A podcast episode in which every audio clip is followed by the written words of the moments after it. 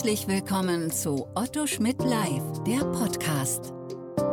Neueste Urteile, wichtige Gesetze und Rechtsfragen, die die Branche bewegen. Hier kommentieren Expertinnen und Experten, deren Meinung Gewicht hat.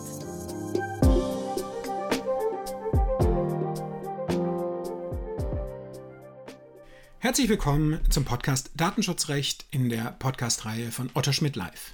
Mein Name ist Dr. Jens Eckert, ich bin Rechtsanwalt, Fachanwalt für IT-Recht und befasse mich seit knapp 20 Jahren beratend mit dem Datenschutzrecht. Der heutige Podcast ist der Entscheidung des EuGH vom 17. Juli 20 der heutige Podcast ist der Entscheidung des EuGH vom 16. Juli 2020 zu Privacy Shield gewidmet. Wenngleich der die Entscheidung des EuGH, die Vorlageentscheidung des EuGH in erster Linie unter dem Schlagwort Privacy Shield thematisiert wird, ist die eigentliche und fast noch problematischere Wirkung des ähm, EuGH-Entscheids in seinen Aussagen zu den EU-Standardvertragsklauseln, die eben auch eine Rechtsgrundlage für einen Datentransfer in einen Drittstaat sein können, zu sehen. Aber der Reihe nach.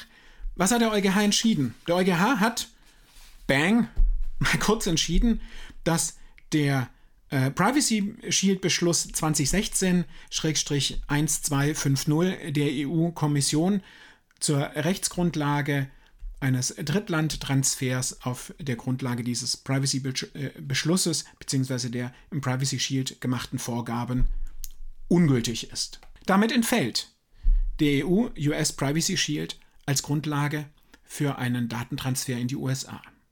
Ich glaube, ich brauche hier nicht großartig darüber zu philosophieren, welche Auswirkungen das haben kann auf ähm, Cloud Services, äh, Social Media, ähm, Tracking Tools, ähm, Konzerndatenaustausch. Die Betrachtung ist vielfältig und der erste Schritt mit Sicherheit im Umgang mit dieser Entscheidung ist, wenn es nicht ohnehin nach Artikel 30 in den Verzeichnissen von Verarbeitungstätigkeiten bereits erfolgt ist, ein Mapping dessen, auf welcher Grundlage man ähm, Daten in die USA transferiert hat und in welchen Fällen eben EU-US Privacy Shield als Grundlage angenommen wurde. Brisant wird oder brisanter als noch unter dem BDSG alt, unter dem ja ähm, in der Entscheidung äh, Schrems I das Safe Harbor Abkommen gekippt wurde, ist, dass nach Artikel 13 der Datenschutzgrundverordnung und nach Artikel 14 der Datenschutzgrundverordnung jeder betroffenen Person proaktiv mitgeteilt werden muss, ob Daten auf der Grundlage des EU-US Privacy Shield in die USA transferiert werden können. Das heißt, jede betroffene Person kann ohne weiteres in den Datenschutz hinweisen, heute nachlesen, ob die seit dem 16. Juli 2020 nicht mehr greifenden Grundsätze für einen Drittstaatentransfer genutzt werden. Das hat natürlich ähm, Sprengkraft. Das hat natürlich erhebliche Auswirkungen und sorgt natürlich auch für eine andere Drucksituation, in der Reaktion. Der EuGH hat sich aber auch, das liegt an der Vorlagefrage des irischen High Courts, auch mit den EU-Standardvertragsklauseln, den EU-Model Clauses oder Standard Terms zum Drittlandtransfer beschäftigt. Warum? Na, ähm, nach dem Urteil Schrems I, das die Safe Harbor Principles für unwirksam erklärt hat, hat Facebook den Datentransfer auf die EU-Standardvertragsklauseln umgestellt. Max Schrems hat sich auch hier gegen gewandt und während des laufenden Verfahrens ähm, erging der Beschluss der EU-Kommission zu Privacy Shield so, dass letztlich beides, der Privacy Shield Beschluss und auch der Beschluss über die Standardvertragsklauseln zum Gegenstand der Vorlagefrage wurde. Und hier kann man erstmal geneigt sein, positiv festzustellen, dass auf Grundlage einer formellen Prüfung der EuGH zu dem Ergebnis kommt, die Standardvertragsklauseln sind weiterhin eine Rechtsgrundlage für einen Drittlandtransfer.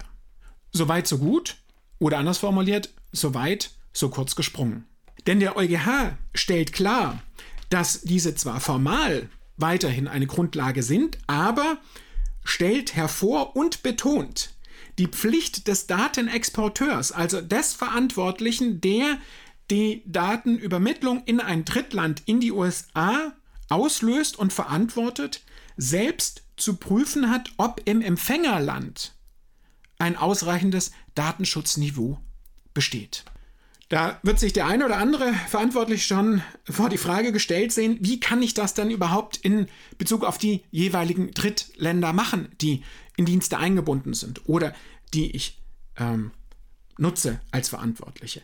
Hier wird sicherlich sehr kurzfristig die, ähm, der Europäische Datenschutzausschuss und auch die Aufsichtsbehörden nachziehen müssen, um weitere Angemessenheitsklärungen vorzunehmen, denn eine individuelle Prüfung ist hier doch sehr aufwendig. Warum diese so aufwendig ist, ergibt sich aus der Schrems I-Entscheidung, denn dort hat der EuGH dem, der EU-Kommission vorgeworfen, dass sie zwar das ausländische Datenschutzrecht angeschaut hat, aber nicht ausreichend berücksichtigt hat, inwieweit das nationale Recht in dem Drittland einen Zugriff der Sicherheitsbehörden, der nationalen Sicherheitsbehörde im Drittland, einen Zugriff auf die personenbezogenen Daten von EU-Bürgern, die in das Drittland importiert worden sind, ermöglicht. Sprich, in die Betrachtung des Datenschutzniveaus im Drittland müssen auch die dortigen Sicherheitsgesetze einbezogen werden und dort und in Bezug auf diese muss geprüft werden, ob ein ausreichendes Datenschutzniveau vorliegt.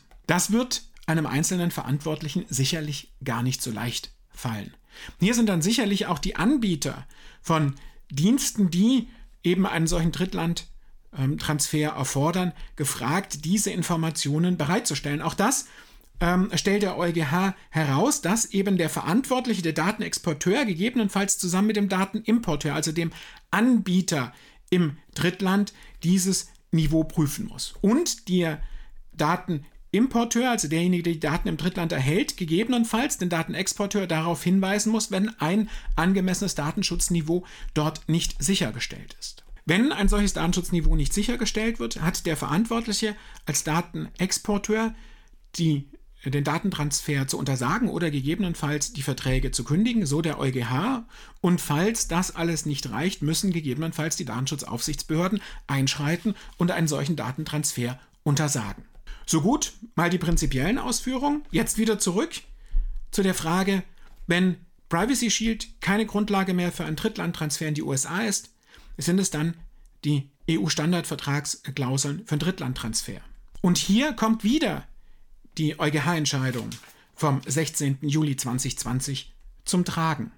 Denn während der EuGH sich in Schrems I aus dem Jahr 2015 noch darauf beschränkt hat, die Safe Harbor Beschlüsse der EU-Kommission aus formellen Gründen für unwirksam zu erklären, nämlich mit der Begründung, dass die EU-Kommission beim Treffen des Beschlusses die Zugriffsrechte der US-Sicherheitsbehörden in die Bewertung des angemessenen Niveaus nicht einbezogen hat, ist dies nun nicht mehr möglich, weil die EU-Kommission sie beim Privacy-Beschluss mit einbezogen hat.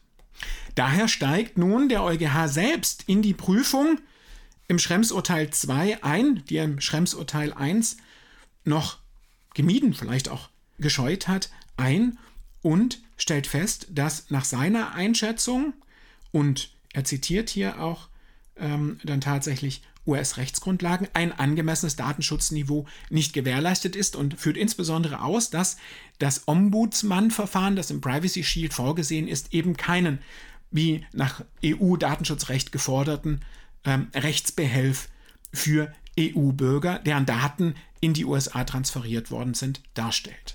Wenn Sie diese Begründung sich vor Augen führen, müssen Sie natürlich bei der Prüfung der EU-Standard-Vertragsklauseln und der Vorgabe des EuGH, dass jeder Datenexporteur zu prüfen habe, ob im Drittland ein ausreichendes Datenschutzniveau gegeben ist, wieder diese Überlegungen des EuGH berücksichtigen. Und damit steht die Frage im Raum, muss nicht jeder Verantwortliche, der Daten in, ein, in die USA transferieren will, im Rahmen der Zusatzprüfung, die zu den ähm, EU-Standardverträgen erforderlich ist, zu dem Ergebnis kommen, derzeit ist ein solches Niveau auch auf der Grundlage der EU-Standardvertragsklausel nicht zu schaffen. Denn diese Standardvertragsklauseln binden die Partei nur inter partes, haben aber kein, keine Möglichkeit, die Zugriffsrechte der US-Behörden zu beschränken und schaffen natürlich auch nicht zusätzlich Rechtsbehelfe, die das US-Recht